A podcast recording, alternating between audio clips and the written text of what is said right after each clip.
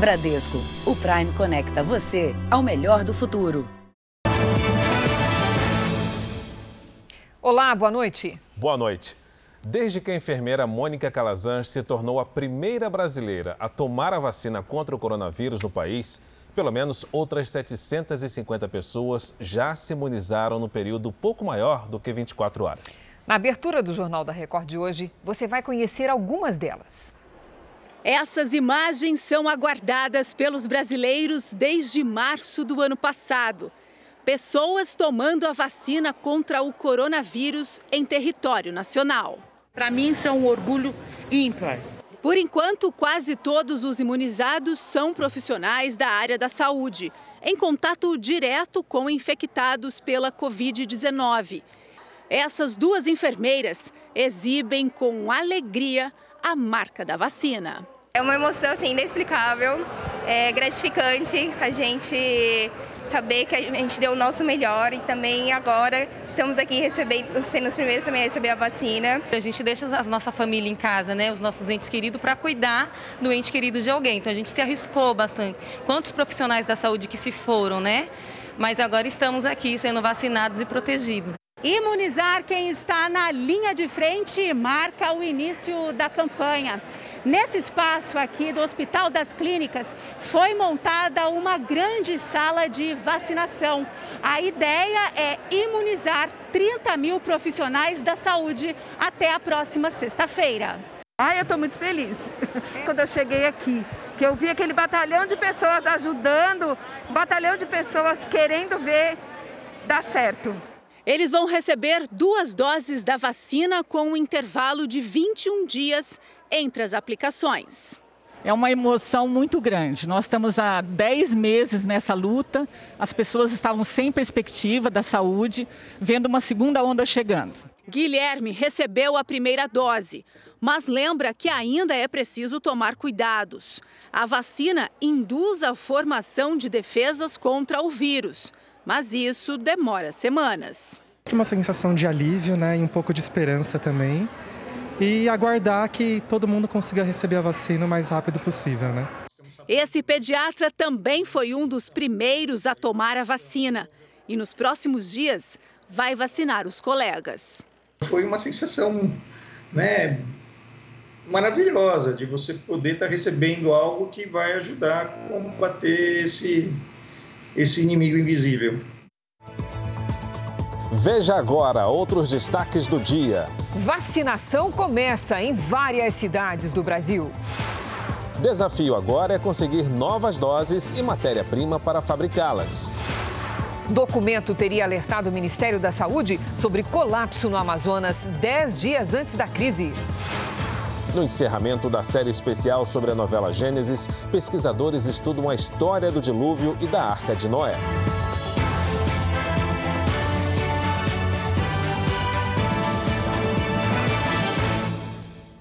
Oferecimento: Bradesco, o Prime conecta você ao melhor do futuro.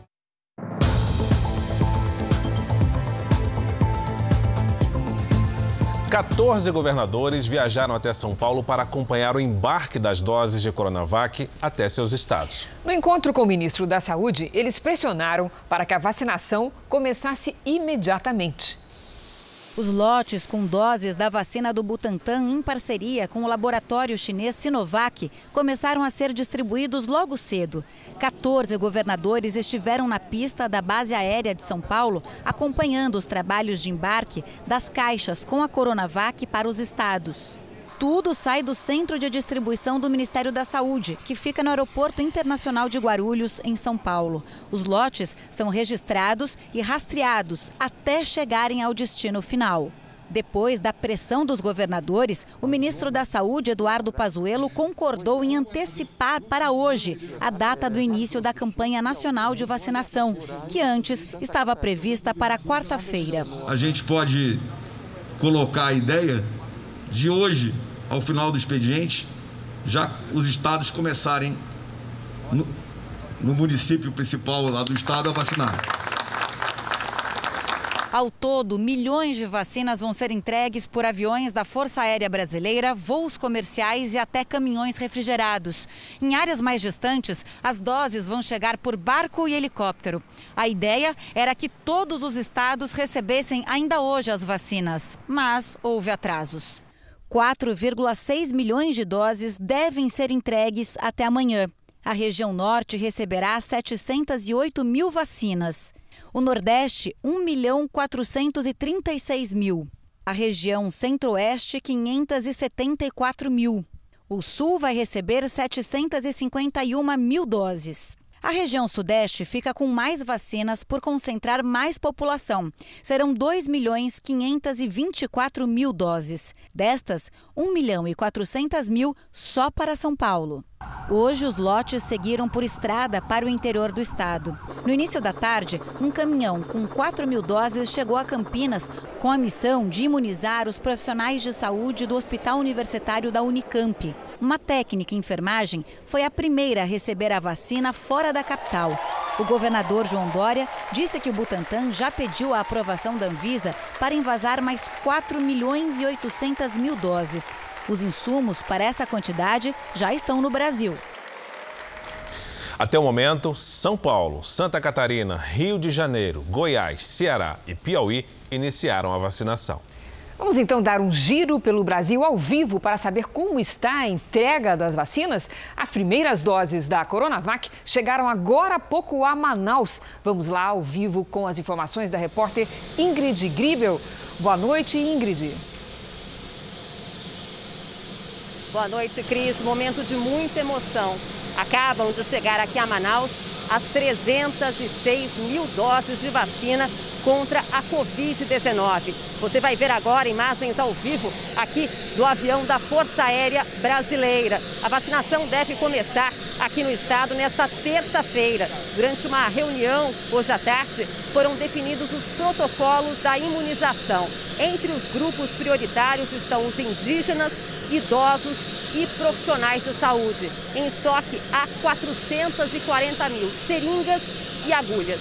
Olha, emocionante acompanhar essa chegada numa semana com tanta dor aqui do povo amazonense. Cris e Fara. De arrepiar mesmo, Ingrid, obrigada. E vamos até ao aeroporto do Galeão, onde está previsto o desembarque de mais um lote de vacinas para o Rio de Janeiro. Pedro Paulo Filho acompanha a movimentação lá no Rio. E aí, Pedro, como é que está esse segundo lote, esse carregamento de hoje?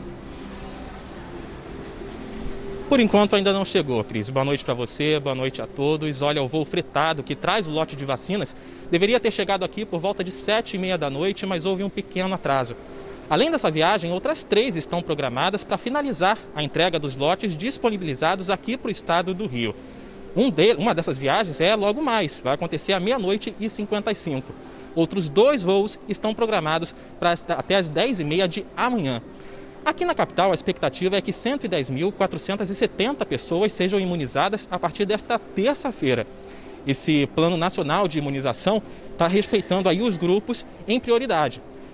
Esse grupo de amanhã vai ser até o próximo sábado que vai ser contemplado pela vacina. Cris. Obrigada, Pedro Paulo. Olha, eu conversei há pouco no Ministério da Saúde. Eles garantem que a operação, que duraria cinco dias, vai ser concluída hoje e que os aviões que ainda não chegaram nas localidades estão em voo e vão chegar ainda hoje. Em Goiás, uma idosa moradora de um abrigo foi a primeira a ser vacinada com a Coronavac. Paulo Henrique Santos tem as informações. Boa noite, Paulo Henrique. Pois é, boa noite a todos. Hoje chegaram aqui em Goiás por volta de uma hora da tarde cerca de 83 mil doses da vacina. Essa quantidade que é suficiente para imunizar cerca de 90 mil pessoas. A primeira pessoa imunizada aqui em Goiás foi a dona Maria Conceição da Silva, ela que tem 73 anos, é cega de um olho e hipertensa. A dose foi aplicada pelo próprio governador Ronaldo Caiado, que é médico. O início da vacinação aconteceu em Anápolis, cidade que fica a 50 quilômetros de Goiânia. E depois de vacinada, a idosa disse que as pessoas têm que ter medo é da doença e não da vacina. Cris, Fara. Continuando o nosso giro de Goiânia, vamos a Belo Horizonte, porque vai começar o início da vacinação, vai começar a vacinação lá em Minas Gerais. A repórter Ellen Oliveira está no Aeroporto Internacional de Confins. Boa noite, Ellen. O voo atrasou? Como é que é a perspectiva aí? Olá, Cris. Boa noite para você, boa noite a todos. Atrasou, mas chegou. Olha, as primeiras cinco doses da vacina vão ser aplicadas aqui mesmo no aeroporto. Toda a estrutura já foi montada e o avião com essas vacinas já pousou aqui no aeroporto, viu? Nesse lote estão cerca de 578 mil doses da vacina Coronavac. Segundo o governador Romeu Zema, a quantidade é suficiente para imunizar o público-alvo, composto por trabalhadores da saúde, pessoas com mais de 70 75 anos, internos de asilos com mais de 60 anos, além da população indígena do estado. O governador garantiu que todas as cidades vão receber as vacinas até amanhã. Também foram adquiridos 50 milhões de agulhas com seringas e câmeras frias, 600 câmeras frias para a imunização. Cris, Fara.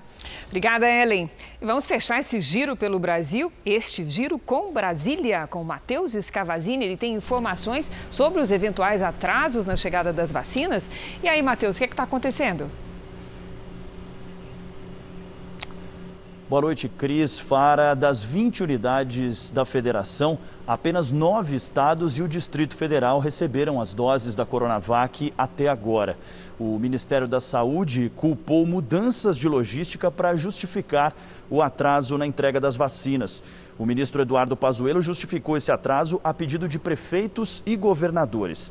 Segundo Pazuello, a pasta teve que acelerar todo o processo a pedido dos prefeitos e governadores, já que a previsão inicial era começar a distribuição hoje para a vacinação começar na próxima quarta-feira. Apesar disso, o ministro da Saúde, Eduardo Pazuello, publicou no final da tarde em uma rede social que a vacinação começou em todo o Brasil. Cris, Fara. Obrigada, Matheus. Como nós mostramos no início do Jornal da Record, centenas de brasileiros já foram vacinados, mas ainda precisamos ter tranquilidade. Mesmo com a distribuição já em andamento, a aplicação em toda a população deve demorar. E ainda não é hora de correr para o posto de saúde.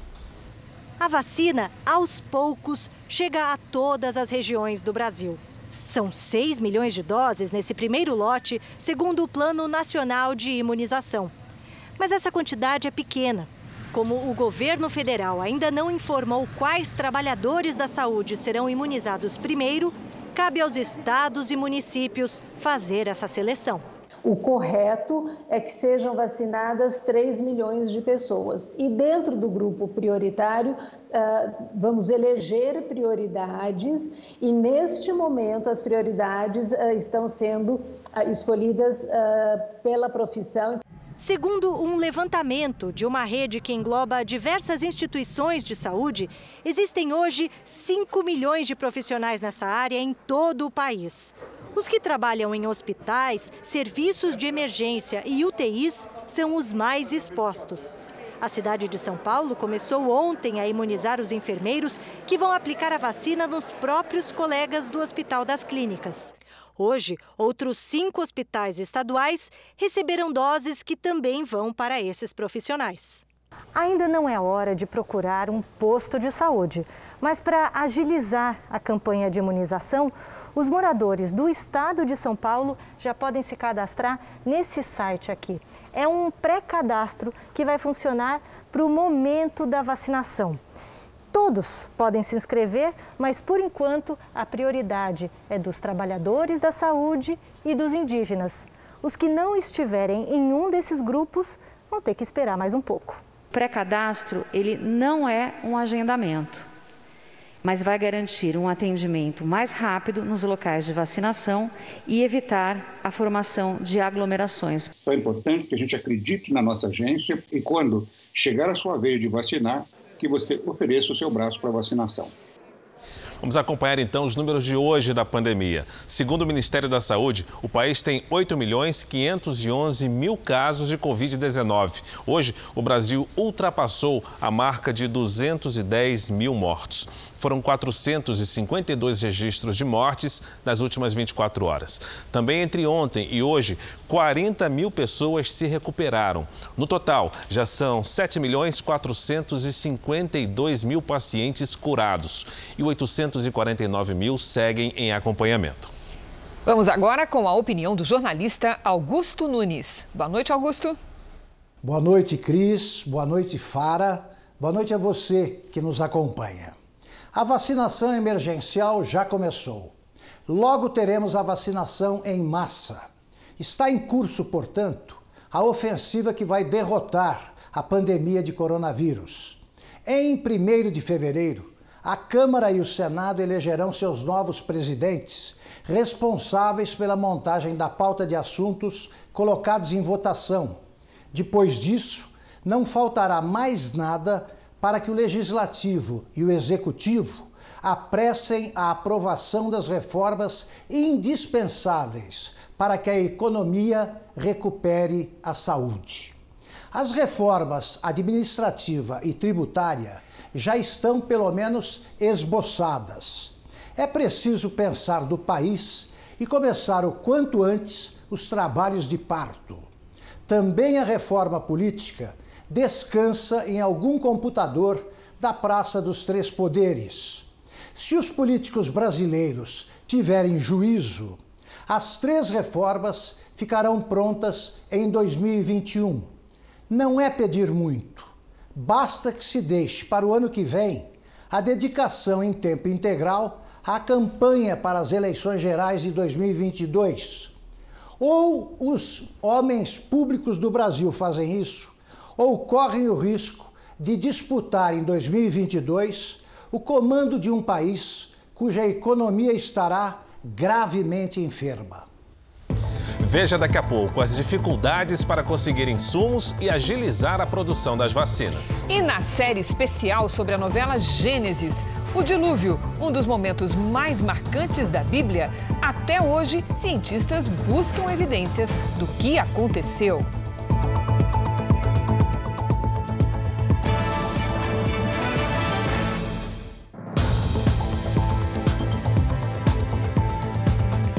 Presidente Bolsonaro se manifestou hoje pela primeira vez sobre a aprovação das vacinas pela Anvisa. A apoiadores, o presidente disse que a vacina não tem dono é de todos os brasileiros. A Anvisa aprovou, não tem que discutir mais. Agora, havendo disponibilidade no mercado, a gente vai comprar e vai atrás de contrato que fizemos também, que era para ter chegado a vacina aqui. Então está liberada a aplicação no Brasil. E a vacina é do Brasil, tá? não é de Nenhum governador não, é do Brasil. A declaração marca uma mudança de posição do presidente. Em outubro, ele chegou a suspender um acordo do Ministério da Saúde com o Butantan para comprar 46 milhões de doses da Coronavac. Hoje, fora da agenda oficial, Bolsonaro se reuniu com o embaixador da Índia no Brasil. Na sexta-feira, a Índia atrasou o envio de 2 milhões de doses da vacina de Oxford, sob responsabilidade da Fiocruz e comprada pelo governo federal. Uma nova data para o Brasil receber essas doses ainda está sendo negociada pelo Ministério da Saúde.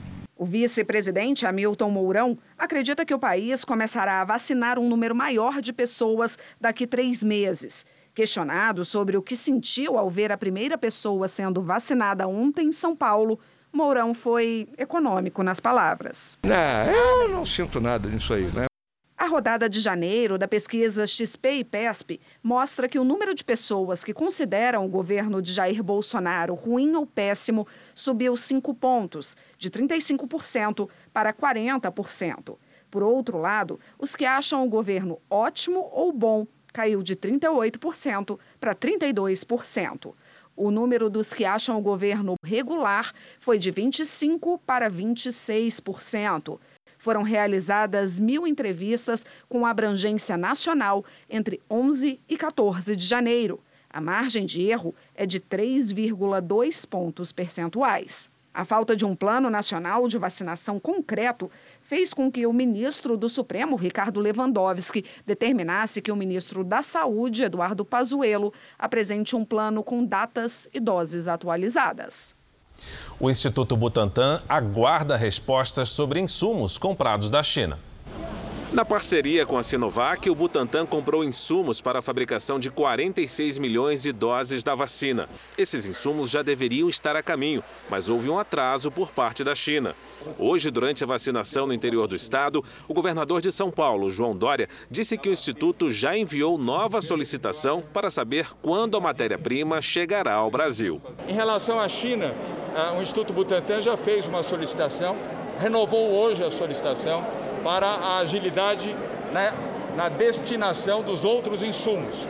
Nós compramos 46 milhões de doses da vacina. Vamos aguardar até quarta-feira pela manhã, dada a diferença do fuso horário com a China, para ter esta confirmação.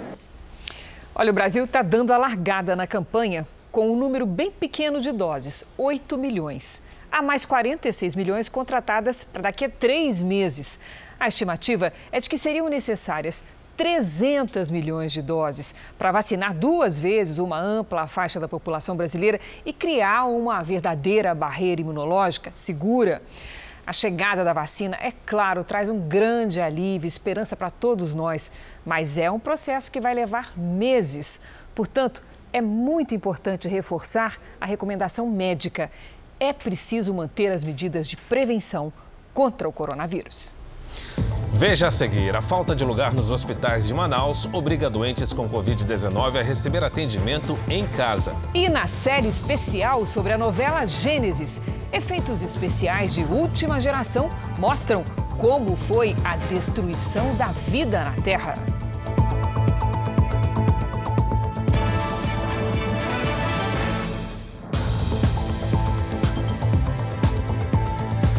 Ministro da Saúde negou hoje que o governo soubesse da iminente falta de oxigênio em Manaus dez dias antes da crise. A situação na capital amazonense foi normalizada, mas os hospitais continuam lotados.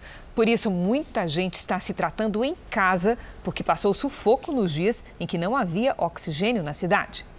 Se não há vaga no hospital, a cama de casa vira leito. O cilindro que mantém viva a Dona Maria estava prestes a ficar vazio.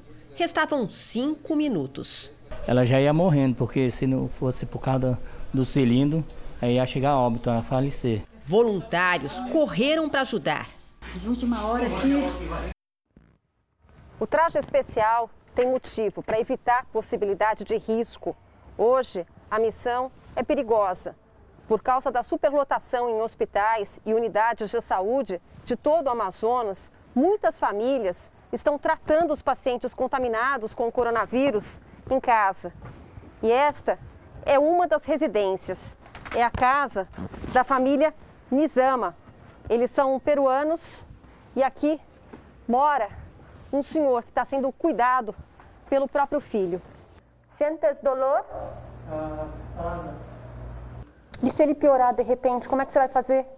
Se ele chegar a piorar quando estiver trabalhando, eh, ainda não pensei nessa possibilidade. Porém, eu acredito que seria muito desesperador para mim. Christian trabalha em dois hospitais de Manaus. Carrega pacientes de maca. Em casa, tenta salvar a vida de quem ama. Já perdi tios, perdi meu avô, perdi amigos. O governador do Amazonas, Wilson Lima, afirmou hoje que a situação do oxigênio em Manaus está normalizada e que o foco passou a ser o interior do estado. Em média, quatro voos diários da Força Aérea Brasileira aterrissam com doações. E ainda hoje, chegam também 100 mil metros cúbicos de oxigênio vindos da Venezuela. Wilson Lima esteve nesta segunda-feira em Brasília para um encontro com o ministro da Saúde. Eduardo Pazuello negou que o governo federal soubesse da iminente falta de oxigênio em Manaus dez dias antes da crise. Não havia a menor indicação de falta de oxigênio. A elevação, ela foi muito rápida. E nós tomamos conhecimento de que a White Martin chegou no seu próprio limite quando ela nos informou. Fizemos imediatamente quando nós soubemos. Nós só soubemos no dia 8 de janeiro. Quando nós chegamos lá no dia 4, o problema não era oxigênio, o problema era estrutura de leitos, estrutura de apoio, quantidade de pessoas, fila. O governador disse que o estado se preparou para a segunda onda com ampliação da rede hospitalar e criação de 700 leitos. Mas o crescimento do número de casos foi muito rápido, o que gerou a crise do oxigênio. Para vocês terem ideia, no primeiro pico da pandemia, ali no mês de maio, nós tínhamos uma média de consumo de oxigênio dia de 15 mil metros cúbicos. Essa, esse consumo dobrou para 30 mil em 30 dias.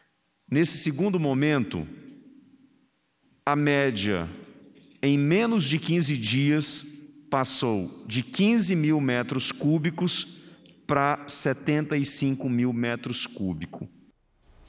O ministro do Supremo Tribunal Federal, Gilmar Mendes, suspendeu o inquérito de um desembargador investigado e que ficou célebre por humilhar um guarda municipal.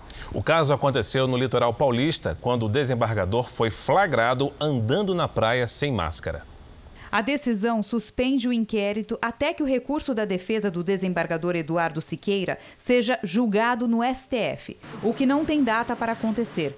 O ministro Gilmar Mendes entendeu que o Superior Tribunal de Justiça, onde o caso está em curso, violou o direito de defesa do magistrado por não ter notificado os advogados sobre a determinação para a instauração de inquérito. Siqueira é investigado por suposto abuso de autoridade. Em julho do ano passado, ele chamou um guarda municipal de analfabeto ao ser abordado na Praia de Santos. Siqueira ligou para o secretário de segurança da cidade, se recusou a usar máscara de proteção e ainda rasgou a multa aplicada. Por causa desse flagrante feito pelos próprios guardas, o Conselho Nacional de Justiça abriu processo disciplinar e afastou Siqueira do cargo em agosto. Essa outra ação, que é administrativa, ainda não foi julgada. Além dessas duas ações, o desembargador ainda enfrenta um processo de indenização do guarda municipal. Ele pede na justiça 114 mil reais por danos morais. O valor, segundo o processo, equivale a dois salários de Eduardo Siqueira como desembargador. A defesa de Siqueira pede que a ação seja considerada improcedente. Um assalto a uma joalheria de um shopping de São Paulo terminou com um criminoso morto. Outros integrantes da quadrilha foram presos. A polícia conseguiu recuperar todas as peças roubadas da joalheria: brincos, pingentes e 53 relógios de ouro. Seis armas foram apreendidas. Uma delas tinha sido roubada da Polícia Militar. Temos uma pistola calibre .40 que tudo indica, pela numeração verificada, é produto de roubo em fevereiro de 2019. O assalto aconteceu neste shopping da zona oeste da cidade. Câmeras da joalheria registraram quando os assaltantes rendem e ameaçam três funcionários. Uma delas é obrigada a colocar todas as joias da mesa e da vitrine em uma sacola. A ação durou menos de cinco minutos, mas quando os assaltantes saíram, um segurança conseguiu anotar a placa dos carros usados na fuga e avisar a polícia. A quadrilha foi localizada e cercada ainda nas imediações do shopping. Houve troca de tiros.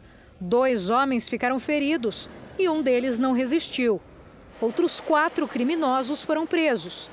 A polícia acredita que o grupo faça parte de uma quadrilha especializada neste tipo de crime. Pela forma que eles atuaram, tudo leva a crer que esses indivíduos, muito possivelmente, já tinham cometido crimes semelhantes.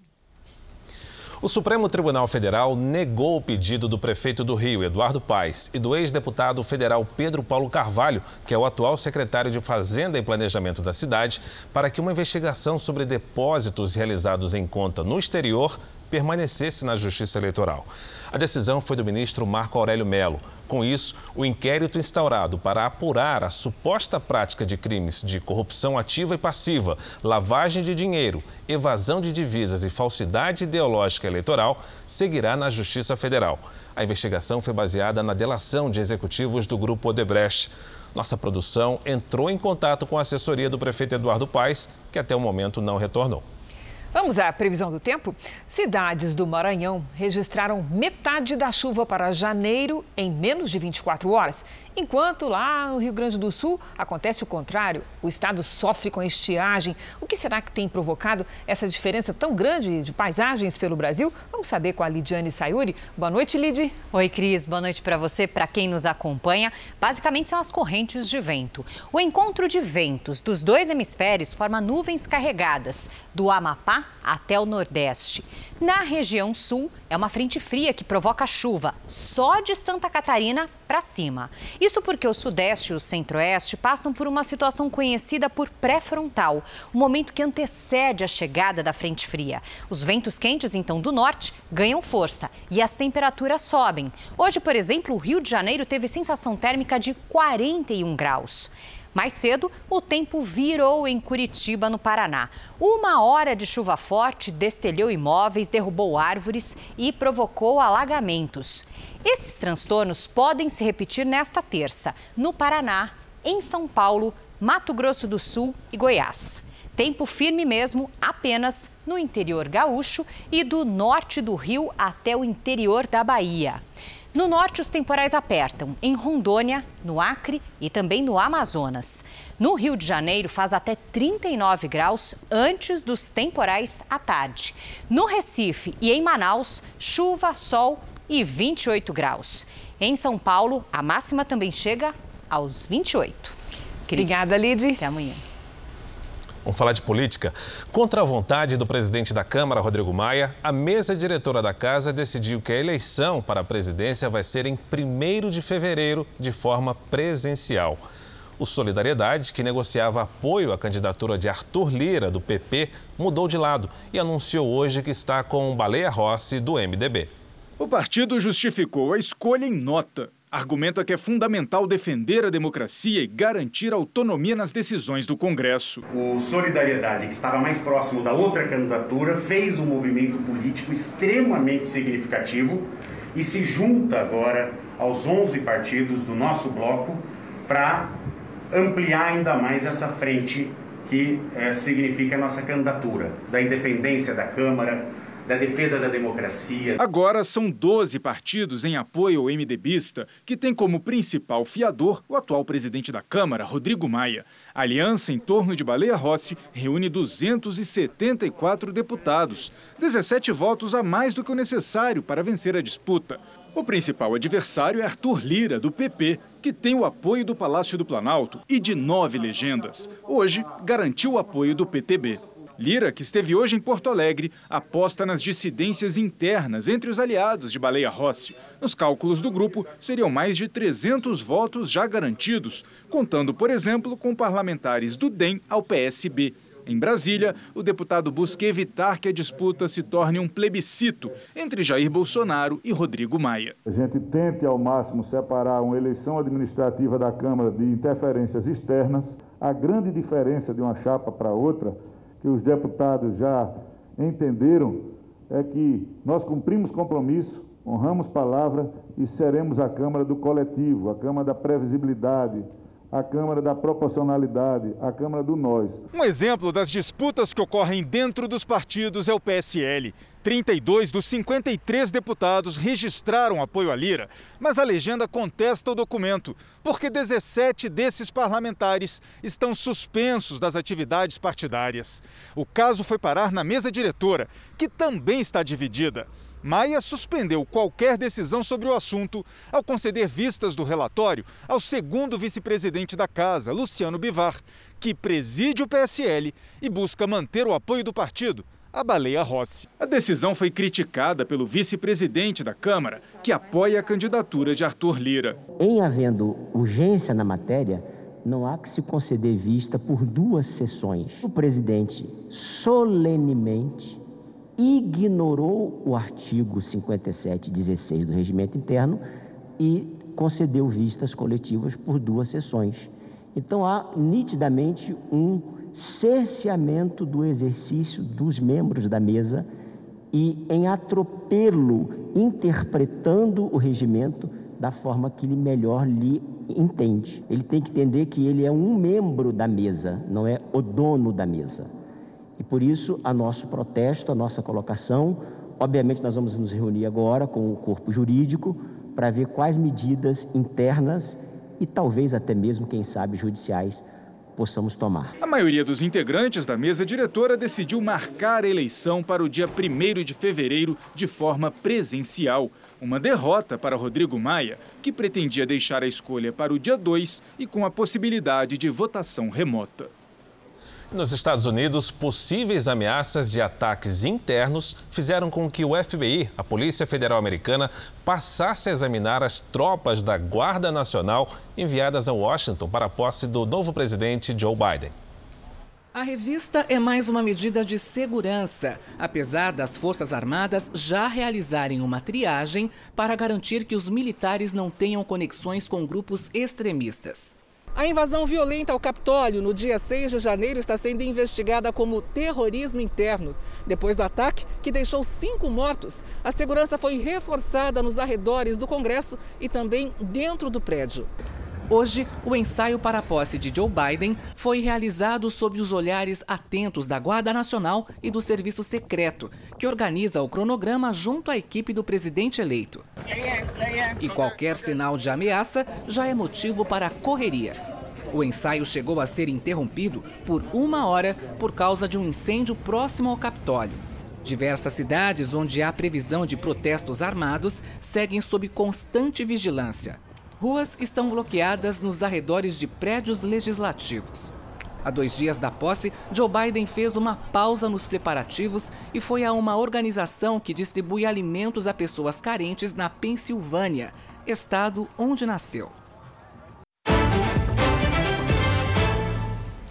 O imposto sobre circulação de mercadorias e serviços, o ICMS, é, é o que aparece em praticamente tudo que a gente consome. E esse é o tema de hoje da nossa comentarista Patrícia Lages. Boa noite, Patrícia. Esse imposto castiga o bolso. Mais um, né, Cris? Boa noite para você, boa noite para você de casa. O ICMS está presente em quase tudo que circula pelo país praticamente em todos os produtos que se compram, desde alimentos até roupas, eletrodomésticos a veículos e, além disso, todo tipo de prestação de serviço, como comunicação, transportes e até aí na sua conta de luz.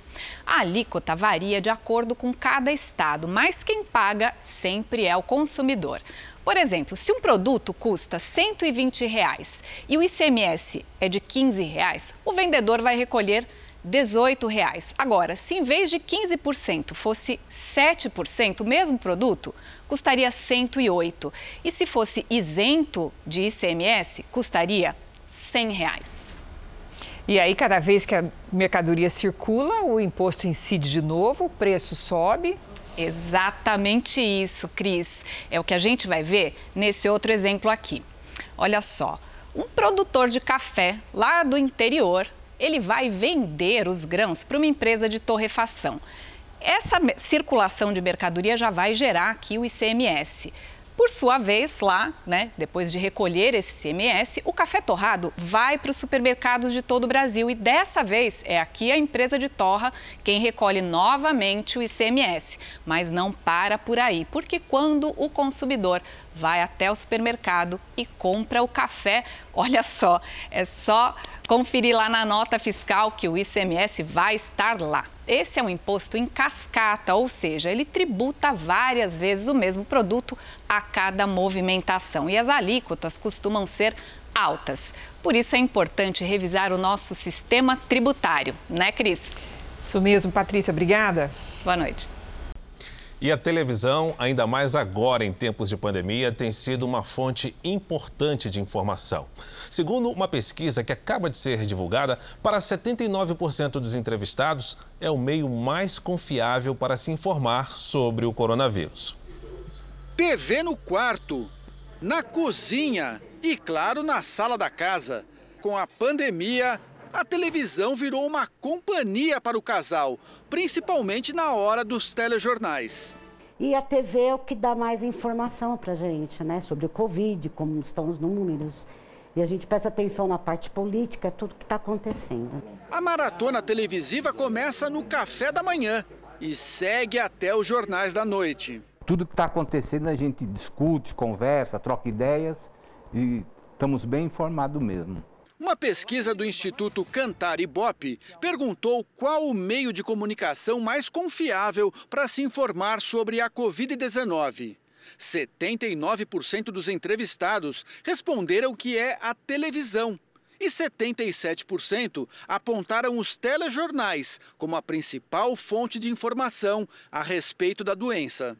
A credibilidade da TV num momento de crise e risco à saúde pública se refletiu no tempo diante da tela. Em 2020, cada brasileiro passou em média 34 minutos a mais em frente à televisão. A audiência geral das emissoras cresceu 4% em relação a 2019. Isso é um dado interessante. Os próprios canais aumentaram o volume uh, de conteúdo jornalístico. Então, a gente tem um aumento de 13% no número de programas jornalísticos. Então, a gente também percebe o interesse das próprias emissoras em falarem mais sobre notícias. Mesmo cercado por sites e redes sociais, o brasileiro, na hora do susto, procurou refúgio na televisão. A TV ela precisa de uma apuração muito maior. É, a TV ela tem uma consistência muito maior além de, de, ser totalmente didático. O que aconteceu agora, por exemplo, com a vacina, uh, muitas vezes por texto, gera uma interpretação de N coisas. Quando a gente vai para uma esfera de TV, a gente consegue transmitir por meio de vídeos, uh, por meio até falando mesmo, né? É diferente de uma leitura. Notícias verdadeiras, bem explicadas e comprovadas por imagens, sempre com espaço para visões diferentes de um mesmo acontecimento. Uma receita que já dura mais de 70 anos e continua válida como nunca. O Rio de Janeiro vai receber 487 mil doses da vacina contra a Covid-19. Hoje, duas moradoras foram imunizadas de frente para uma paisagem da cidade. A primeira dose da vacina no Rio foi aplicada diante do Cristo Redentor. A técnica de enfermagem Dulcineia Lopes, de 59 anos, foi a primeira a ser imunizada. Em seguida, Dona Terezinha da Conceição, de 80 anos, uma idosa que mora em o asilo. As duas estavam bem emocionadas. Um esquema especial de escolta foi formado no aeroporto Santos Dumont à espera dos aviões com a vacina dentro do Plano Nacional de Imunização. Pela manhã, o governador em exercício do Rio, Cláudio Castro, esteve em São Paulo com o ministro da Saúde, Eduardo Pazuello. Ele foi ver de perto as caixas distribuídas aos 92 municípios do estado. O Ministério da Saúde disponibilizou 487 mil doses da vacina aqui para o Rio de Janeiro. A meta nesse primeiro momento é imunizar 232 mil pessoas em todo o estado. A imunização começa oficialmente no Rio a partir de amanhã. O plano na capital foi divulgado hoje. Serão 236 salas de vacina, com 10,5 mil profissionais envolvidos nessa campanha. Essas salas de vacina estarão distribuídas em centros municipais de saúde, clínicas de família e também, excepcionalmente, as policlínicas estarão envolvidas nessa campanha de vacinação. Terão prioridade profissionais de saúde que trabalham na linha de frente com pacientes da Covid-19, idosos a partir de 60 anos que vivem em abrigos e indígenas. Helicópteros do Corpo de Bombeiros e da Polícia Militar vão ajudar a distribuir as doses em cidades mais distantes da capital. Vamos agora ao Rio Grande do Sul conversar com a repórter Luiz Baini e saber se as doses já chegaram aí para os gaúchos. Luiz Baini, boa noite. Oi, Fara, boa noite para você. Olha, ainda não, viu? A previsão é de que o primeiro lote, com as 340 mil doses, chegue aqui no Aeroporto Internacional de Porto Alegre por volta das 10 horas da noite. Um ato simbólico está marcado para ainda hoje no Hospital de Clínicas aqui da capital gaúcha para marcar o início da vacinação no Rio Grande do Sul. O governador Eduardo Leite garantiu que o estado já está com tudo pronto para começar a aplicar as doses. Daqui, os imunizantes serão distribuídos para as 18 coordenadorias secretarias regionais de saúde. A expectativa é de que a capital gaúcha já comece a vacinação amanhã. Cris e Fara. Obrigado, Luiz.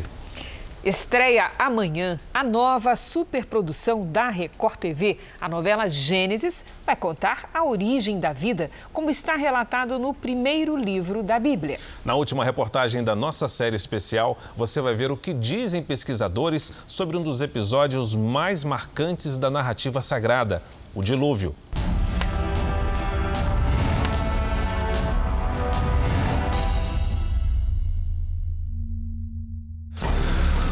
Obrigado, Senhor. Obrigado. Porque estou para derramar águas em dilúvio sobre a terra, para consumir toda a carne que há fôlego de vida debaixo dos céus. Tudo que há na terra perecerá. Contigo, porém, estabelecerei a minha aliança. Entrarás na arca tu e teus filhos e tua mulher e as mulheres de teus filhos, de tudo que vive, de toda a carne, dois de cada espécie, macho e fêmea, farás entrar na arca para os conservares vivos contigo. Estas foram as palavras de Deus a Noé, um anúncio sobre o que estava por vir. Com o dilúvio se aproximando, a necessidade da construção da arca para a preservação da vida. Que terminamos. Sim, terminamos, Sam. Terminamos! São histórias que fazem parte da novela Gênesis, a nova superprodução da Record TV. Olhem como entram na arca. A figura de Noé, um dos nomes mais importantes da Bíblia Sagrada, será interpretada em dois momentos. Na fase jovem, pelo ator Bruno Guedes. E o mundo vai acabar. Pediu que eu construísse uma arca. Na fase adulta, o homem chamado por Deus para perpetuar a vida durante o dilúvio terá Oscar Magrini como intérprete. Todo mundo fala, não, não é o homem que levou os bichinhos para a arca. Não, muito mais que isso. Aos olhos de Deus, era o único homem justo aos olhos de Deus. Então ele permitiu que ele, a esposa, os filhos e as noras repovoassem tudo, porque Deus não se arrependeu da criação, assim se entristeceu com a criação, que foram os homens, pela perversidade, pela maldade, por tudo de ruim que estava acontecendo. Oscar Magrini conta que ficou impressionado com a estrutura montada para reproduzir as histórias de Gênesis. A arca, por exemplo, tem 30 metros de altura. As cenas do dilúvio são mesmo impactantes. Efeitos especiais de última geração mostram como foi a destruição da vida na Terra pelas águas enviadas por Deus. E a esperança e a fé dos que ficaram dentro da arca dilúvio é um dos momentos mais marcantes do texto bíblico, uma catástrofe intrigante. Cientistas no mundo todo buscam até hoje evidências do que aconteceu. Na Inglaterra, pesquisadores do curso de física da Universidade de Leicester usaram dados dos relatos bíblicos para entender o funcionamento da arca. A dúvida era se ela poderia flutuar com tanto peso. O primeiro passo analisado foi quanto ao tamanho. Eles concluíram que a embarcação tinha cerca de 150 metros de comprimento, por 24 de largura e quase 15 de altura. Vazia, a arca pesaria 1.200 toneladas. Com base nessas pesquisas, os estudantes concluíram que a arca poderia levar 51 milhões de quilos, ou seja, ela poderia ter carregado um casal de cada espécie animal existente na época de Noé. Os físicos foram claros: o projeto da arca descrito na Bíblia funciona. David Allen Deal, americano estudioso de arqueologia e história antiga, acredita ter encontrado os restos da arca. Deal é autor de Arca de Noé, a Evidência, em que conta os detalhes da pesquisa que confirma o que está no livro de Gênesis. Noé parou a embarcação no Monte Ararat, onde hoje está localizada a Turquia. São muitas as descobertas científicas que comprovam os relatos bíblicos, marcas deixadas nos oceanos, a divisão dos continentes, formações rochosas. A ciência faz sua parte, questionando. Para buscar essas respostas, nós viemos até a cidade de Engenheiro Coelho, no interior de São Paulo. Aqui nós vamos conhecer o maior museu de arqueologia bíblica do Brasil, o MAB, são cerca de 3 mil peças de história antiga da humanidade. Elas estão ali, ó, naquele prédio. Entrar no museu é como revisitar o início da vida na Terra. Uma oportunidade de ver como a narrativa bíblica é base para muito do que se tem conhecimento científico. Com certeza. Em primeiro lugar, devemos lembrar que a arqueologia trabalha com fragmentos de história. Então ninguém deve esperar encontrar uma pedra com cada versículo, com cada passagem da Bíblia ou de qualquer outro livro da antiguidade. Eu não tenho uma, uma pedra, um artefato que, conte, que confirme cada linha, por exemplo, da vida dos doze Césares, de Suetônio, ou dos livros de Plutarco. Nós temos fragmentos. E esses fragmentos nos dão um bom indício do que pode ter acontecido ou não. E a Bíblia está justamente na categoria daqueles eventos que de fato aconteceram, deixaram seu rastro na história. Não só a arqueologia, mas também a geologia dialoga com a narrativa bíblica. O professor Naor Neves de Souza Júnior é doutor em geologia. Faz mais de 40 anos que ele estuda descrições bíblicas de fenômenos responsáveis por catástrofes como o dilúvio. São evidências científicas de uma grande catástrofe que ocorreu há pouco tempo atrás e rapidamente mudou toda a face da Terra. Então, quando eu olho para isso como geólogo, eu fico pensando, mas eu tenho mais detalhes a respeito dessa catástrofe? Existem mais detalhes. O professor explica ainda que o fóssil do peixe primitivo é um exemplo de como o dilúvio agiu na Terra. O fenômeno de proporções gigantescas ocorreu rápido, tal como descreve a Bíblia. Muito rápido. Ele aqui é uma evidência por si só de que realmente ele foi rapidamente soterrado. Alguns paleontólogos falam, né, são alguns, são muitos que estudaram, percebem realmente que as características de um peixe, quando se deteriora, né, é, só em pouco tempo, em, em, poucas horas, você percebe já a diferença. Esses não têm essas características. Outra coisa, alguns peixes, alguns fósseis de dinossauros, inclusive, foram encontrados com matéria orgânica preservada, não fossilizada esse, esses fósseis não podem ter milhões de anos. Então esse material não seria preservado. Então, quando eu vejo as características desse fóssil, não tem como você dissociá-lo de um rápido sepultamento. Senão ele não estaria hoje aqui. Vendo o que diz a ciência, é inevitável refletir sobre o sentimento e a força de Noé ao receber um chamado de Deus para salvar a vida na Terra.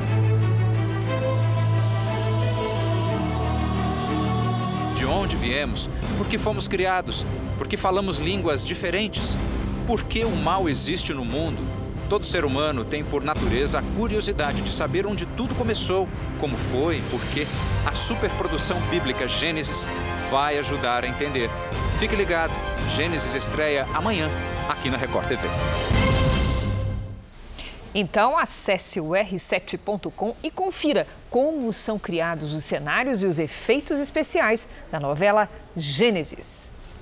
Jornal da Record termina aqui. A edição de hoje na íntegra e também a nossa versão em podcast estão no Play Plus e em todas as nossas plataformas digitais. E à meia-noite e meia tem mais Jornal da Record. Você fica agora com o último capítulo da novela Amor Sem Igual. A gente se vê amanhã. Até lá! Boa noite, ótima semana e até amanhã.